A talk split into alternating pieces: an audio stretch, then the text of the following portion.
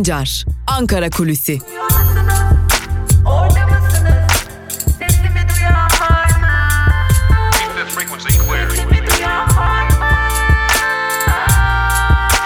Özgürüz Radyo.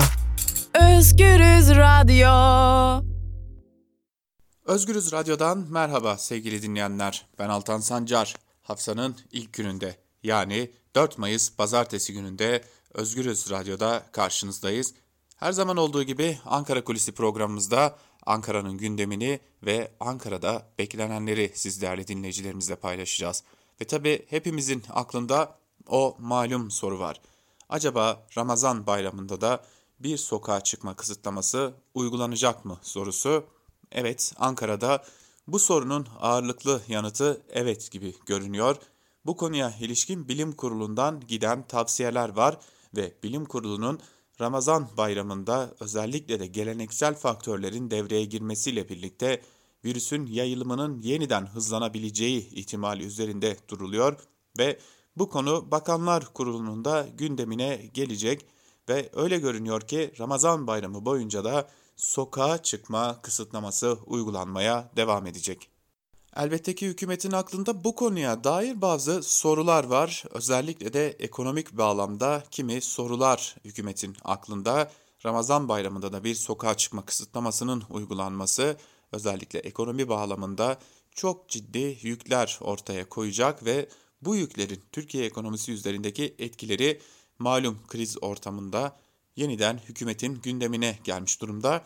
Hükümet e, tabii ki bu e, etkiyi düşünerek ilk başlarda özellikle de ilk gündeme geldiğinde bu konu biraz çekingen davranmıştı. Belki ilk gün bir sokağa çıkma kısıtlaması uygulanabilir fikri öne çıkmıştı. Ancak son günlerde Ankara kulislerine fısıldananlara göre özellikle de turizm sektörünün çığlıkları ve turizm sektörünün iktidara yönelik çağrıları giderek arttığından dolayı yaz aylarında çok daha önemli sektörlerin devreye girebileceği ve bu nedenle de Ramazan bayramında yaşanacak geleneksel o buluşmaların özellikle yakınlaşmaların ve el öpmelerin virüsün bulaşımını artırabileceğinden endişe ediliyor. Ve bu endişede hali hazırda turizm sektörünün yaz aylarındaki beklentilerinin karşılanamaması gibi bir durumla karşı karşıya kalabileceğimiz anlamına geldiği için hükümet de artık Ramazan bayramında bir sokağa çıkma kısıtlamasına oldukça sıcak bakıyor sevgili dinleyenler. Tabi e, Türkiye'nin hiç alışık olmadığı bir durumda karşı karşıya kalacağız. Bir yandan bir tatil uygulaması olacak her Ramazan bayramında olduğu gibi ve Türkiye Ramazan bayramlarında hali hazırda seyahatlere, aile ziyaretlerine, sokaklarda koşup oynayan çocuklara ve yaşlıların ziyaretlerine alışkınken bu defa sokağa çıkma kısıtlamasına, sokaklardan duyulmayan çocuk seslerine ve yaşlıların ziyaretlerinin ötelenmesine karşı karşıya kalacak gibi görünüyor. Bu bayramda bu konuda hükümetin gündeminde gibi görünüyor. Bir diğer konuya geçelim değerli dinleyenler. Ee, son günlerde sizlerin de fark ettiği gibi AKP özellikle sosyal medyada ve kendi medyasında bir atağa kalkmış durumda. Özellikle Cumhurbaşkanı Erdoğan etrafında bir kümelenmenin daha doğrusu bir toplaşmanın e, olduğunun vurgulandığı çeşitli sosyal medya kampanyaları, yandaş yazarların yazıları ve çeşitli söylemleri görebiliyoruz. Tabi bunun birkaç önemli etkisi var. İlk önemli etki bu süreçte Cumhurbaşkanı Erdoğan'ın karşılaştığı Süleyman Soylu'nun istifası ve Süleyman Soylu'ya yönelik o sevgi gösterileri, gösterileri ki bu gösteriler Cumhurbaşkanı Erdoğan'ın liderlik karizmasını etkiledi fikriyatına sahip. Bir diğer önemli durum ise Sağlık Bakanı Fahrettin Koca'nın bu süreçteki kazandığı artı puanlar. Bu AKP'nin kendi içinden etkileriydi. Tabii ki bunun dışında muhalefete bağlı belediyelerin koronavirüs salgını boyunca AKP'nin tüm çabalarına rağmen tartışmadan uzak bir profil çizmeleri, yoksul halk kesimlerine uzun süre sonra yeniden ulaşmaya başlamaları gibi birçok etki de bu dönemde Cumhurbaşkanı Erdoğan etrafında AKP'nin yeniden birleştirilmesine olan ihtiyacın arttığına dair bir fikriyat oluşturmuş durumda. Tabi bu fikriyatın beslenebilmesi için de AKP tabanının korkuları harekete geçilmiş durumda. Bunlardan bazıları Dinel'den gidiyor, bazıları darbe söylentileri gibi ve bu nedenle de özellikle CHP'li e, yetkililerin ağır topların ve özellikle CHP içerisinde sol kanadı temsil edenlerin her söylemi darbe söylentisine yol açacak şekilde yorumlanıyor ve bu şekilde kamuoyunda değerlendirilerek AKP'de taban konsolidasyonu sağlanmaya çalışılıyor. Tabi burada ekstra bir parantez daha açmak gerekiyor. O da şu sevgili dinleyenler. Bu kampanya yürütülürken özellikle muhalefetin bazı etkili isimleri de hedefe oturtulmuş durumda. Geçtiğimiz hafta Cuma gününde bilanço programında genel yayın yönetmenimiz Can Dündar'ın da aktardığı gibi özellikle Cumhuriyet Halk Partisi içinde sol kanadı temsil eden isimler ve bir de Türkiye kamuoyunda saygı gören söyledikleri dikkate alınan isimler yoğun bir şekilde bombardımana tutulmuş durumda. Gerek yandaş medya tarafından, gerek AKP'li yetkililer tarafından, gerekse de sosyal medyadaki paralı troller tarafından yoğun bir kampanya başlatılmış durumda. Bu isimlerin yıpratılmasına yönelik özellikle de Canan Kaftancıoğlu, Özgür Özel, Ekrem İmamoğlu, alttan alta küçük küçük de olsa Mansur Yavaş ve HDP'den de Ayhan Bilgen ciddi bir yıpratma kampanyasıyla karşı karşıyalar. AKP'nin bu dönemki ilk stratejisi Cumhurbaşkanı Erdoğan'ın açıklama yaptığı o malum pazartesiden sonra yani tünelin ucundaki ışık görüldü. Sıra bu virüslerden kurtulma sırası dediği açıklamasından sonra ilk strateji yürürlüğe girmiş gibi görünüyor. Muhalefetin etkili isimleri, muhalefetin saygı duyulan isimleri hedef olmuş durumda. Tabi burada sıra medyaya da gelmiş durumda. Medyada da özellikle etkili olan ve söylemleri dikkate alınan ve yoğun bir kitle ulaşan gazeteciler hedefe konulmuş durumda. Öyle görünüyor ki AKP bir strateji halinde hareket etmekte ve bu strateji çeşitli aşamalardan oluşuyor. İlerleyen günlerde de yeni aşamalarla karşı karşıya kalacağımızı da muhalefette düşünüyor diyerek Ankara kulisini noktalayalım. Hatırlatalım ilerleyen saatlerde Türkiye basınında bugün programıyla değerli dinleyicilerimizin karşısında olmayı sürdüreceğiz. Ve tabii ki ilerleyen saatlerde günün gelişmelerini aktarmak üzere Özgür Haber bültenleriyle de sizlerle birlikte olmayı sürdüreceğiz. Özgürüz Radyo'dan ayrılmayın. Şimdilik hoşçakalın.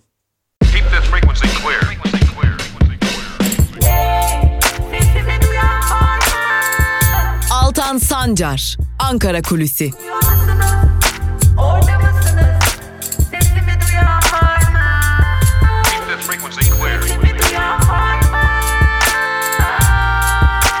Özgürüz Radyo. Özgürüz Radyo.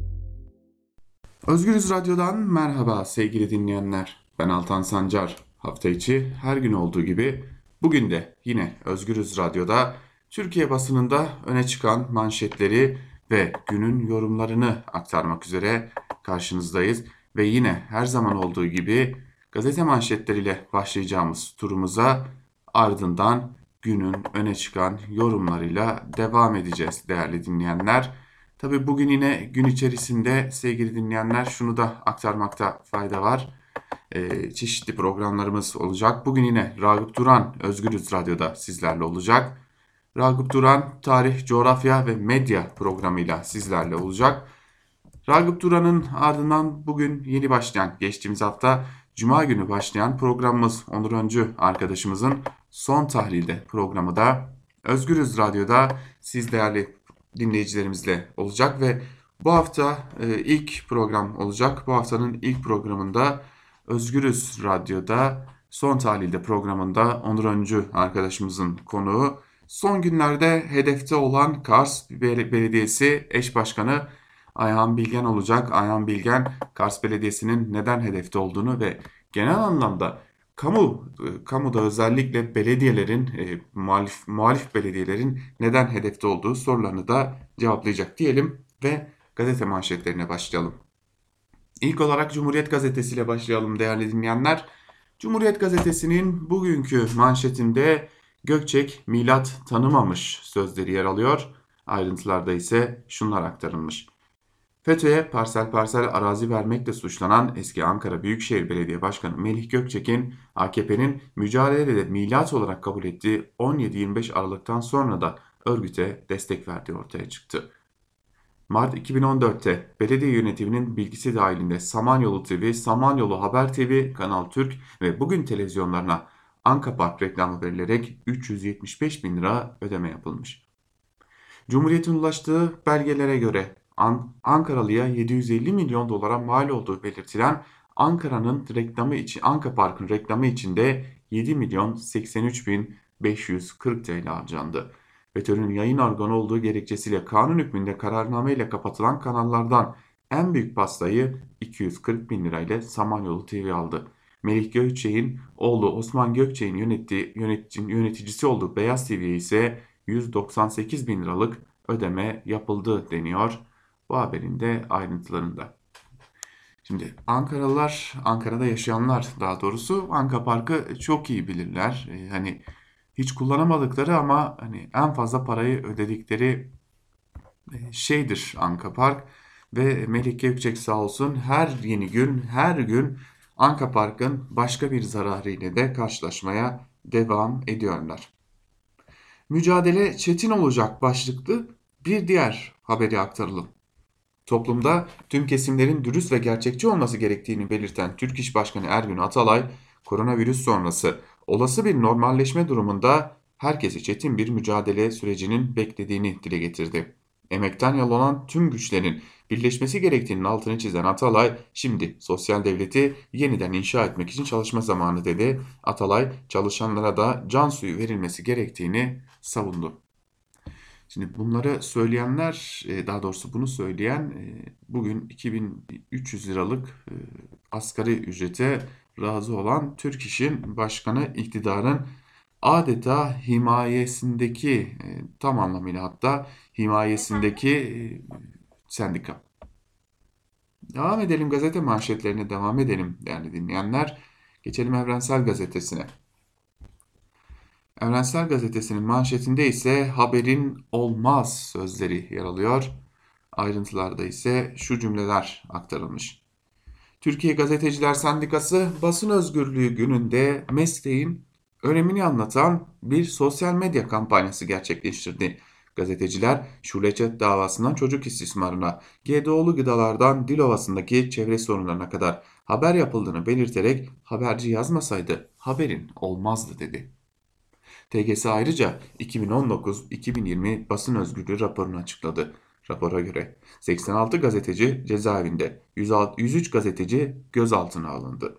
76 soruşturma açıldı. Suçlamalarda terör örgütü üyeliği suçlaması başı çekti. 37 gazeteci fikri fiziki saldırıya uğradı.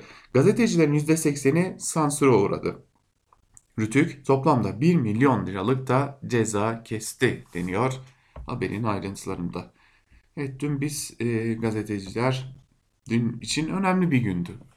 Dünya Basın Özgürlüğü günüydü.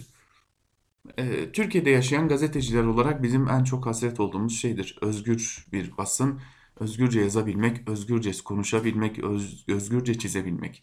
Tabii tüm bu baskıların biri de e, gazeteciler için, meslektaşlarımız için en büyük olumsuz etkilerinden bir diğeri de değerli dinleyenler işsiz kalmak.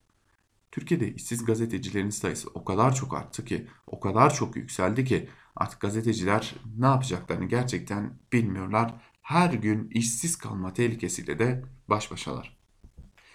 İzin döneminde başka bir yaşamı gördük başlıklı bir diğer haberi aktaralım.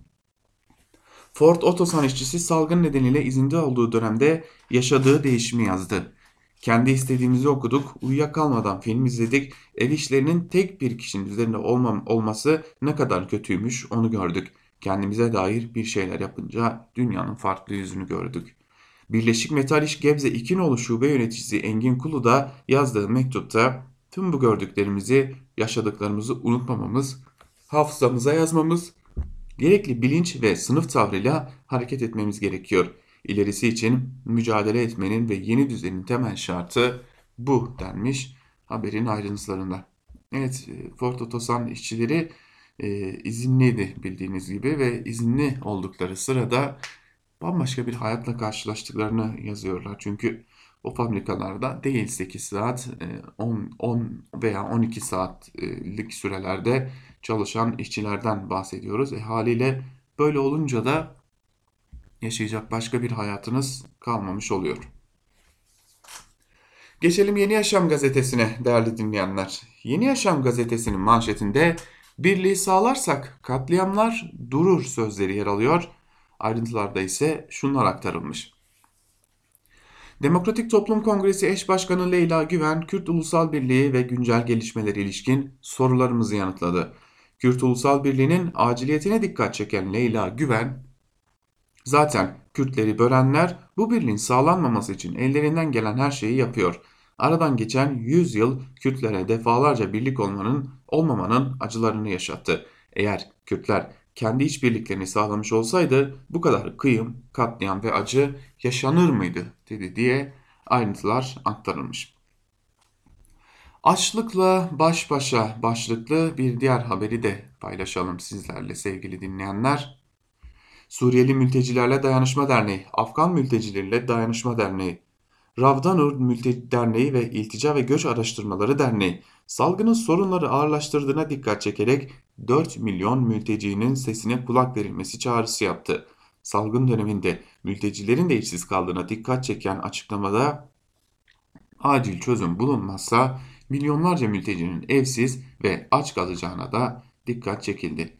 Şimdi geriye dönüp bir hatırlayalım. E, biliyorsunuz Ali Elhemdan e, polis kurşunuyla öldürüldü. E, tabii ardından başka şeyler ortaya çıktı, başka e, haberler ortaya çıktı. Üzerinin kapanacağı artık neredeyse anlaşılmış durumda. Tepkilerin azalması için Ali Elhemdan ve ailesine ne gibi e, karşılıklar verilecek, e, diyetler ödenecek daha doğrusu. Bunlar ortaya çıkmış durumda ama tüm bunlara rağmen sevgili dinleyenler işte tüm bunlara rağmen ortada olan bir gerçeklik var. Ucuz iş gücü olarak görülen mülteciler bir de e, ölüme yollanıyorlar. İşte tam da bu nedenle e, aksine e, bugün Türkiye'ye pompalanan nefretin aksine mülteciliğin ne olduğunu anlamak zorundayız. Geçelim Bir Gün Gazetesi'ne. Bir Gün Gazetesi yurttaşa borç dahi veremediler manşetiyle çıkmış. Ayrıntılarda ise şunlar aktarılıyor.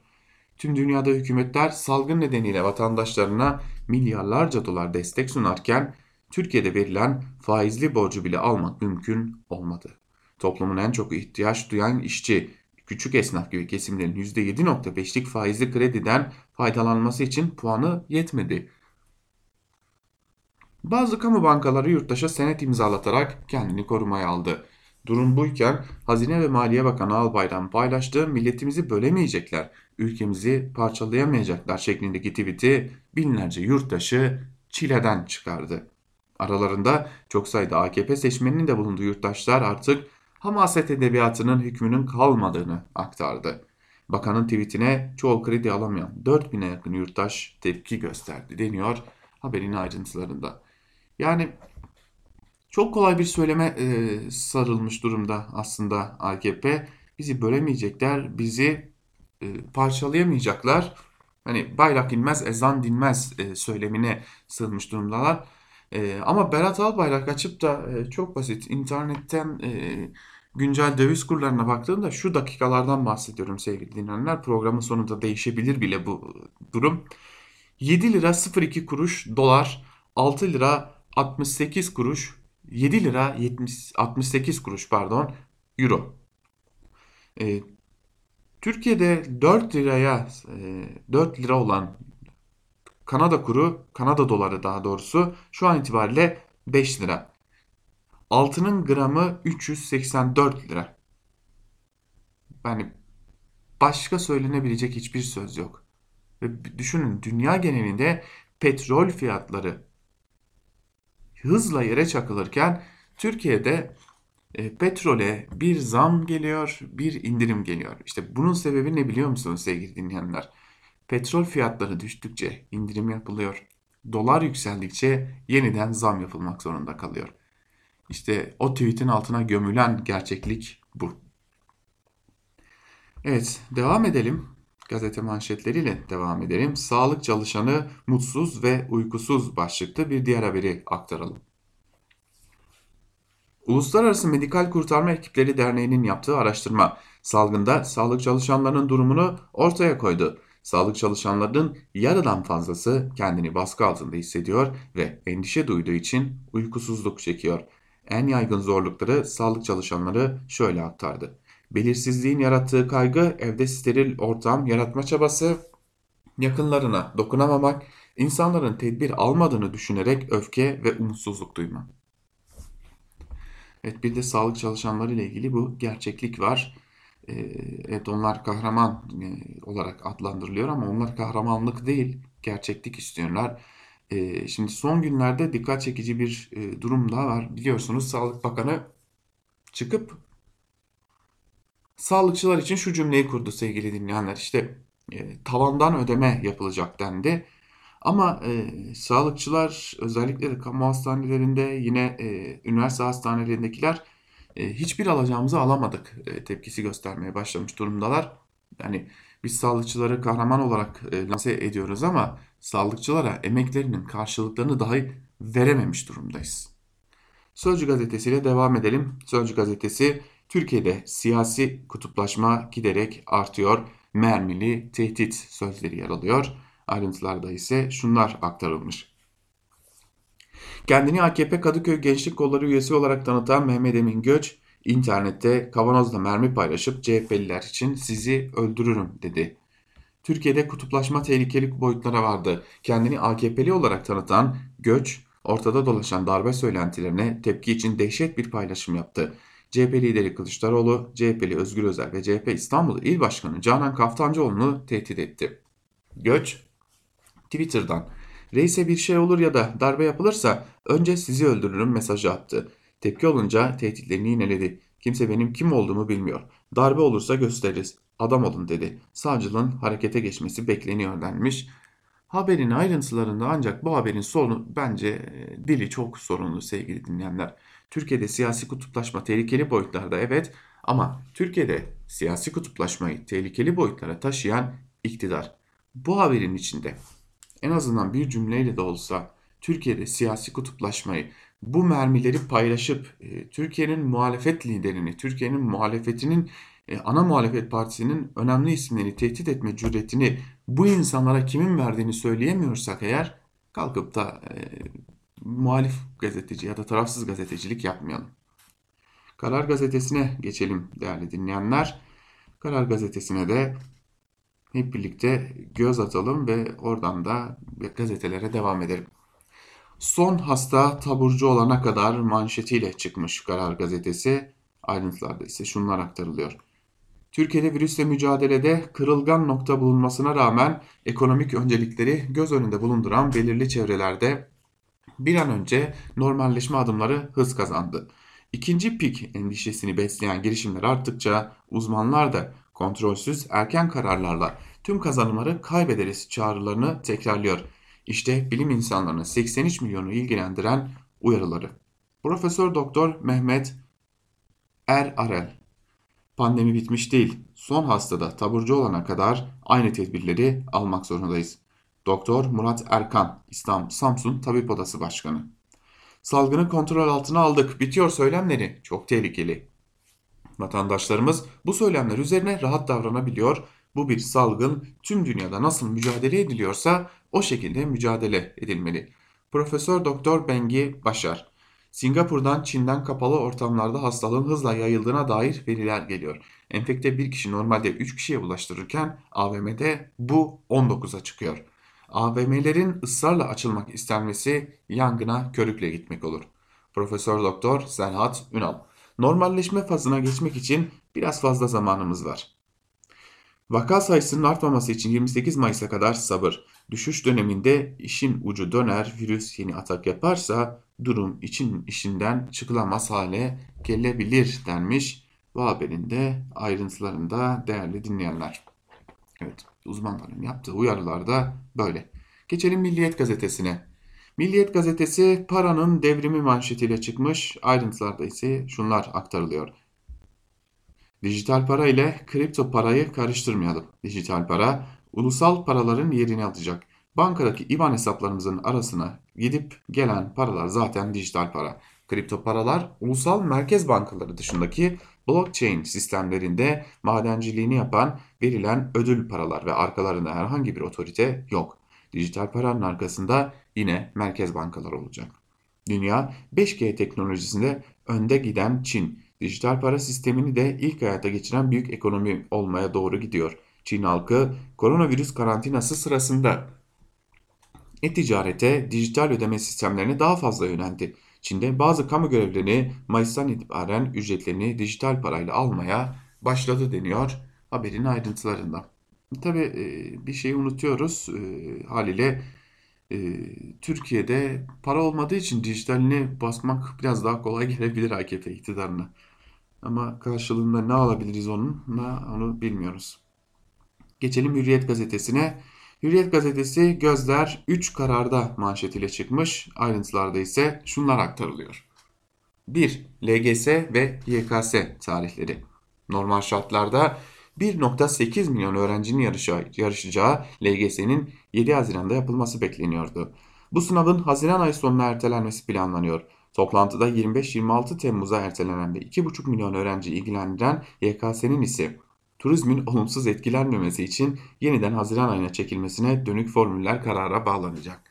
Şimdi buna söyleyecek çok söz var ama hani turizm mi önemli e, yoksa hani bir, tabii elbette ki turizm sektörü de önemli ama şuradan söylemeye çalışıyorum. Yani iki buçuk milyon öğrencinin sağlığı mı önemli yoksa aman turizme bir halal, halel gelmesin şunu bir öne çekelim. Hani her şey sermaye için sevgili dinleyenler. Devam edelim habere. 65 yaş üstü için esnetme. Toplantıda 21 Mart'tan bu yana sokağa çıkamayan 65 yaş üstündeki 7 milyon kişi için esnetme formülleri ele alınacak. Bilim Kurulu'nun önerileri doğrultusunda bu vatandaşların belli gün ve saatlerde sokağa çıkma yasağının esnetilmesine dönük nihai kararda çıkması bekleniyor. Daha sonra 20 yaş altındakilerde gündeme gelebilecek. 3. İki bayramda dörder gün yasak. Ayrıca salı gününe denk gelen 19 Mayıs Atatürk'ü anma ve Gençlik ve Spor Bayramı'nı içine alan 16, 17, 18 ve 19 Mayıs'ta 4 günlük sokağa çıkma yasağı uygulaması formülleri üzerinde duruluyor. Ramazan bayramı boyunca da 4 günlük yasak getirilmesi bugünkü toplantıda masadaki konulardan biri olacak. Milyonları ilgilendiren kritik kararları Erdoğan açıklayacak deniyor haberin ayrıntılarında. Evet e, bu sokağa çıkma kısıtlaması e, devam edecek sevgili dinleyenler. Ramazan bayramında da ki biz bugün Ankara Kulisi programımızda da aktardık. Ramazan bayramı boyunca da sokağa çıkma yasağının devam edeceğini biliyoruz. Şimdi gelelim Sabah gazetesine değerli dinleyenler. E, dinleyicilerimiz arasındasınız ve e, siz de e, karantina sürecindesiniz. Belki işinize gitmek zorundasınız, belki değilsiniz ama bu ülkede yaşıyorsunuz ve bu ülkenin ekonomisiyle baş başasınız. Ee, her ay maaşınız yattığında gidip e, bir şekilde çantanızı doldurmaya çalıştığınızda muhtemelen hiç değilse bile belki de eti bile dışarı çıkardığınızda 400 lira bir harcama yapmak zorundasınız. O da bir ay ya yetecektir ya da yetmeyecektir size. Şimdi tam da bu ortamda Berat Albayrak'ımız var sevgili dinleyenler. Maliyenin başındaki isim. Ona dair bir haber. Değişmediği gibi Sabah gazetesinde. Hadi bakalım manşetinde neler var Sabah gazetesinin. Türkiye yapamaz duvarı yıkıldı sözleri yer alıyor. Ayrıntılarda ise Berat Albayrak'ın verdiği şu mesajlar aktarılıyor. Salgınla mücadelede tarihi bir başarı ortaya koyduk. Salgın yatırımlarımızın karşılığını aldık. Dünyanın neredeyse tamamındaki olumsuz görüntülerin bir tanesi bile ülkemizde yaşanmadı. Ülkemizin en büyük şanslarından biri Cumhurbaşkanımızın liderliğinde neyin ne olduğunu bilen bir kadro ile yönetiliyor olması. Tüm dünya Türkiye fotoğrafını net bir şekilde görmüş oldu. En önemli kazanımlarından birisi bu oldu. Şimdi neyin ne olduğunu bilen insanlar elbette ki hükümet içerisinde de var. Ee, en azından Sağlık Bakanı Fahrettin Koca'nın bir ülke sağlık sistemi hiç değilse asgari şartlarda nasıl yönetilir e, buna sahip olduğunu gördük. Az buçuk da olsa hani şeffaflık olmayabilir, bir şeyler eksik olabilir ama en azından bir şeyleri yönettiğini gördük. Eğer e, neyin ne olduğunu bilen cümlesini Berat Albayrak kendisi içinde kullanmışsa orada bir durup düşünmek gerekecek. Geçelim Yeni Şafak'a. Yeni Şafak'ın manşetinde ayrılmak istemediler sözleri yer alıyor. Özür dileyerek gülüyorum sevgili dinleyenler ama şunlar aktarılmış ayrıntılarda. Yurt dışından getirilen vatandaşlar karantina sürecini geçirecekleri öğrenci yurtlarına biraz da çekinerek geldiler ama güzel anılar ve dostluklarla hatırlayacakları 14 gün geçirdiler. 5 yıldızlı konfor ve ilgi hepsini çok etkiledi. Danimarka'dan gelen Mesut Elaldı da şimdi rica etsek beni 14 gün daha misafir ederler mi diye sordu. Hani yalan atılır, yalan vardır, yalan vardır. Hani şundan dolayı söylüyorum sevgili dinleyenler. Ben de öğrencilik yaşadım, ben de o yurtlarda kaldım. İnanın e, şunu söyleyebilirim bir e, öğrenci evine çıkmış bir arkadaşımızın evine gidebilmek için bir gün o yurtlarda kalmamak için her şeyimizi verirdik. Yani son dönemde değiştiler, güzelleştiler. Kısmen de olsa bir takım güzelleşmeler geldi ama e, öğrenci yurdu öğrenci yurdudur sevgili dinleyenler. Hani orada kalmak için kimse kimseye yalvarmaz. Geçelim Akit'e. Akit'in manşetinde 250 milyon maskeyi ücretsiz dağıttık sözleri yer alıyor. Ayrıntılarda ise şunlar aktarılmış. Koronavirüs salgını ile mücadele eden sağlık çalışanlarının hiçbir ekipman eksiği olmadığını söyleyen Bakan Varank, salgın döneminde yaklaşık 250 milyon maskeyi vatandaşlarımıza ve sağlık çalışanlarımıza ücretsiz dağıttık denmiş haberin ayrıntılarında. Ee, sevgili dinleyenler, e, siz maske alabildiniz mi ya da bir maske kodu alabildiniz mi bilmiyorum. Dilerim almışsınızdır. Ben e, iki defa başvurdum, iki defa maske talep ettim. Çünkü e, gazeteciyiz ve hali hazırda haber e, bulabilmek için, haber peşine gitmek için e, sokağa çıkma yasağından da zaten muafız ve bunun dışında da sokağa çıkmak zorundayız. Haber için sokakta olmak zorundayız biz gazeteciler. E, ancak buna rağmen e, iki defa başvurmama rağmen hala bir maske kodu alabilmiş değilim. Dilerim ve umarım o e, Bak, Bakan Barank'ın bahsettiği o 250 milyon içinde sizin değerli dinleyiciler varsınızdır. Şimdi burada kapatalım gazete manşetlerini ve geçelim günün öne çıkan yorumlarına. İlk olarak ben de Türkiye'deki en önemli konulardan birine dair yazılmış bir yazıyı paylaşmak istiyorum sizlerle. E, T24'ten Aydın Engin'in yazısı değerli dinleyenler. Aydın Engin bedeni mermi yapıp namluya sürmek başlıklı yazısının bir bölümünde şunları kaydediyor. İçerideyseniz hele adalet, adalet araçlarını sonuçsuz kalmış ve son çare olarak bellediğiniz, bildiğiniz, öğrendiğiniz yola başvurmuş, bedeninizi mermi yapıp namluya sürmüş ve açlık grevindeyseniz dışarıdakilerin sizinle, eyleminizle yakından ilgilendiğini, daha duyarlı olanların yüreklerinin sizinle birlikte attığını düşünürsünüz. Büyük ölçüde yanılırsınız. Dışarıda hayat bütün hoyratlığı, acımasızlığı, duyarsızlığı ile akıp gitmektedir. İnanmadınız. Peki, ard arda sorular sıra sıralasam, mesela şöyle sorsam, Helin Bölek adı size ne anlatıyor? Bu soruya acaba kaç kişi doğru cevap verdi? Sadece doğru cevap verenlere sorsam. Bu genç kadın neden neden ölüm orucu denen bu eylemi seçti? Acaba kaç kişi doğru cevap verir? Doğru cevap dedim. Cevap verenin kendi aklından geçen, kendi tahmininden, kendi yorumundan kaynaklanan cevap değil. Helin Böreğin kendi dilinde, sesinde açıklanan ölüme yatma sebebi nedir? 51 milyonu bulduğu ile övünülen sosyal medya kullanıcılarının kaçı bu sorulara doğrudan vazgeçtim. Aşağı yukarı doğru cevap verebilmiştir. Dışarıda hayat bütün hoyratlığı, acımasızlığı, duyarsızlığıyla akıp gitmektedir derken işte tam da bunu kastettim. Grup yorumun emekçilerinden Helin Bölek 288 gün direndi ve sonra bu dünyadan ayrıldı. Grup yorumun kıdemli emekçilerinden bas gitarist İbrahim Gökçek bugün ölüm orucunun 312. gününü doldurdu. Grup yorumu müziğindeki siyasal tercihler göz önüne alınırsa alınırsa anlamak zor değil. Bu ölümler AKP iktidarının, onun iktidar ortağı MHP'nin elbette umurunda değil. Ölüm orucuna yatanların ölümü onları olsa olsa mutlu eder.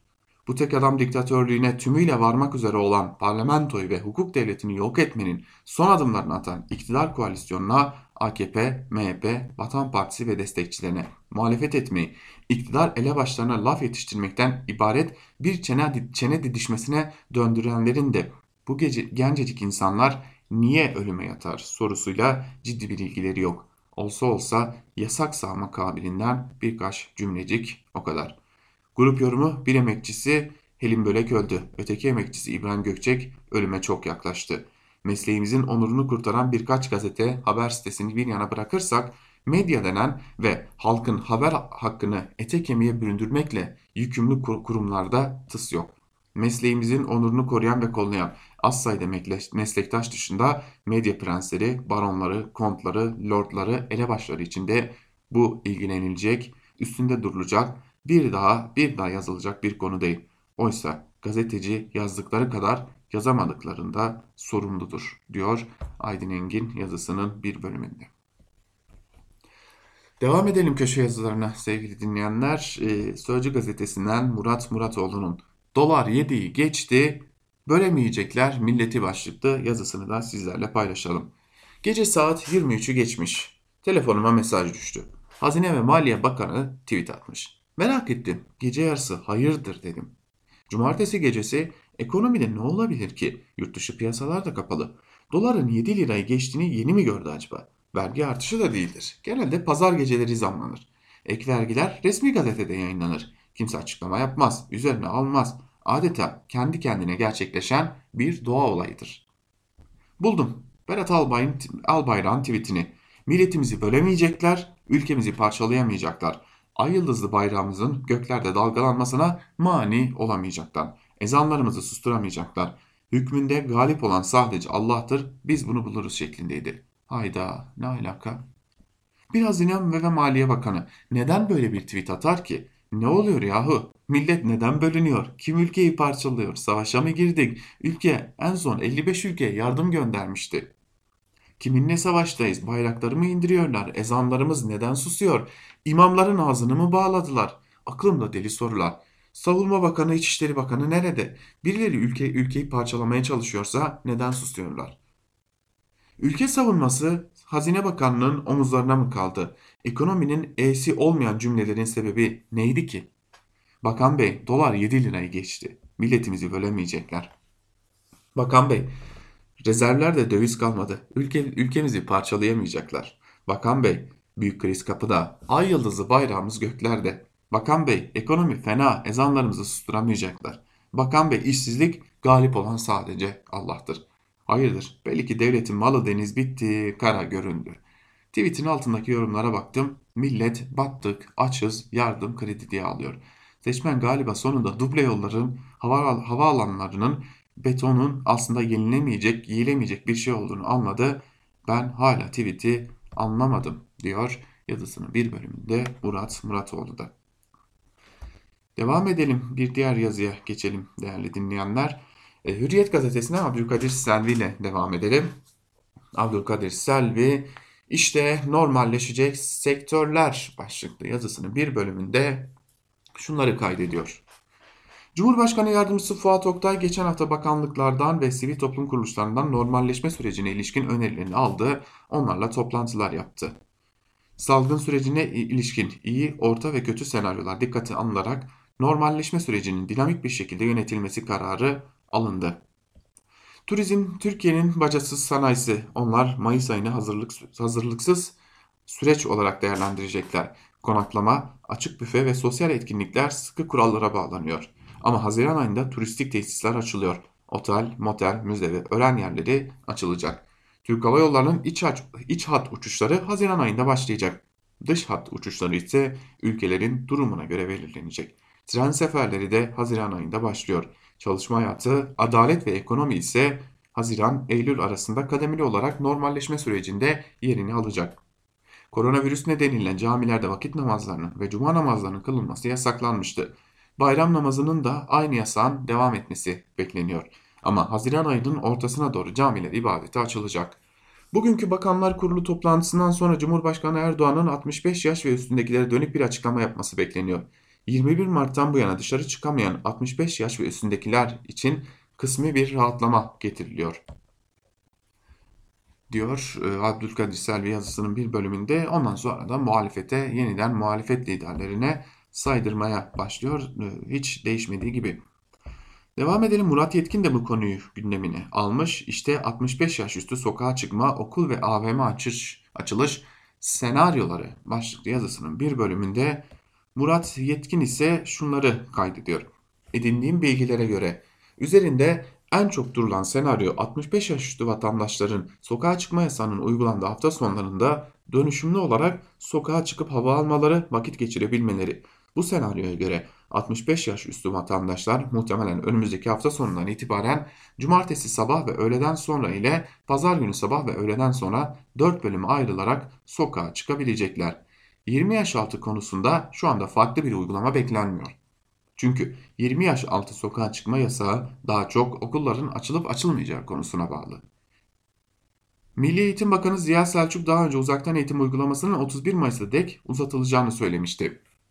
Selçuk'un bu sözleri Sağlık Bakanı Kocan'a 28 Mayıs'a yani bayram sonrasına dek önlemlerin gevşetilmemesinden yana olduğunu bir kez daha sözleriyle uyumlu. Öte yandan Covid-19 salgınından önceki planlamaya göre 19 Haziran'da eğitim yılının bitmesi gerekiyordu. Okulların 2 hafta için açılıp açılmayacağı tartışma konularından biri. Bazı Avrupa ülkeleri okulları ya da ticarethaneleri aynı zamanda açmanın doğru olup olmadığını tartışıyor. Çünkü her açılışın yayılımı yeniden artırma riski belli. Örneğin okulların açılmasının da bir risk artırma etkisi var. Sadece öğrenciler için değil, öğretmenler ve servis şoförleri için de. AVM'ler için 11'inde tam kapasite açılış ihtimali oldukça zayıf görünüyor. Sağlık ve İçişleri çevreleri vatandaşların hafta içi de olsa uzun süre kapalı kaldıktan sonra dışarı adeta hücum edip AVM'lerde sosyal mesafe kurallarını vahim düzeyde ihmal etmesinden endişe ediyor. Hükümetin alacağı kararda yalnızca bilim kurulunun sağlık, e, halk sağlığı açısından önerileri etkili olmayacak. Hem Sağlık Bakanlığı hem de YÖK bünyesinde hastalığın bulaşma hızının ve ölümlerinin ne zaman söneceği, bu aşamadan sonra etkilerinin ne kadar süreceği konusunda özel komiteler çalışıyor. Bu komitelerde yalnızca tıpçılar değil, matematikçiler, istatistikçiler de çalışıyor. Zaten Sağlık Bakanlığı'nın 28 Mayıs'tan önce yapmayalım beyanı da bu çalışmalara dayanıyor demiş Murat Yetkin yazısının bir bölümünde. Şimdi bu konuya dair bir diğer e, yazıyı da sizlerle paylaşmak istiyorum. Turizme dair yine. E, Dünya Gazetesi'nden Bader Arslan'ın Turizme yaz bu yaz gelmeyecek başlıklı yazısının bir bölümünde şunları aktardığını görüyoruz. Turist sayısındaki asıl gerilemeyi Nisan ve Mayıs aylarında göreceğiz. 2019'un Nisan-Mayıs döneminde toplam 8.3 milyon yurt dışı ziyaretçi Türkiye'ye gelmişti. Bu ilgilişler sıfıra yakın. Bu nedenle önümüzdeki aylarda daha sert gerilemeler açıklanacak. 2020 genelinde turizm sektörünün performansını belirleyecek kritik aylar Haziran-Eylül dönemi. Çünkü ülkeye gelen ziyaretçilerin yarıdan fazlası bu 4 ayda geliyor. Yaz döneminde dış turizmin nasıl seyredeceğini şu iki soruya verilecek cevap belirleyecek. 1. Türkiye yabancı turist almaya ne zaman başlayacak? 2. Yurt dışından turist gelecek mi? Salgının etkileri dibe vursa dahi insanların seyahat konusunda bir süre daha çekingen kalmaları kaçınılmaz. O yüzden uçuş yasakları kaldırılsa dahi tatil amacıyla seyahat edeceklerin sayısı önümüzdeki aylarda zayıf kalacak. Görünen o ki biz kapıları açsak, uçuş yasaklarını kaldırsak bile turizme yaz bu yaz gelmeyecek. 2020 sektör için bir tür nadas yılı olacak. Dış turizmin boşluğu iç turizm ile ikame edilmeye çalışılacak ve gelecek yıl için yurt dışı PR çalışmalarına ağırlık verilecek. Bu haftanın gündeminde hafta başında açıklanacak enflasyon, dış ticaret ve PMI verileri ön planda olacak. Mart'ta 48.1'e gerileyen PMI endeksine Nisan'da daha zayıf bir sonuç göreceğiz. PMI da Mayıs'tan itibaren yavaş yavaş toparlanma başlayabilir denmiş yazının bir bölümünde ve ne yazık ki turizm içinde e, üzücü bir felaket senaryosuyla karşı karşıya olduğumuzu da e, görmüş oluyoruz. Bir diğer yazıya geçelim. Cumhuriyet Gazetesi'nden Barış Terkoğlu'nun yazısına Korona geçerken soylu değiştirilmez başlıklı yazının bir bölümünde Terkoğlu şunları kaydediyor. Meşhur geyik muhabbetini duymuşsunuzdur.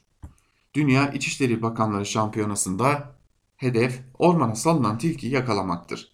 Almanlar kızılötesi ışınlarla 6 saatte, Amerikalılar uydu fotoğrafıyla 5 saatte, Çinliler keskin burunlu köpekleriyle 4 saatte bitirir yarışı.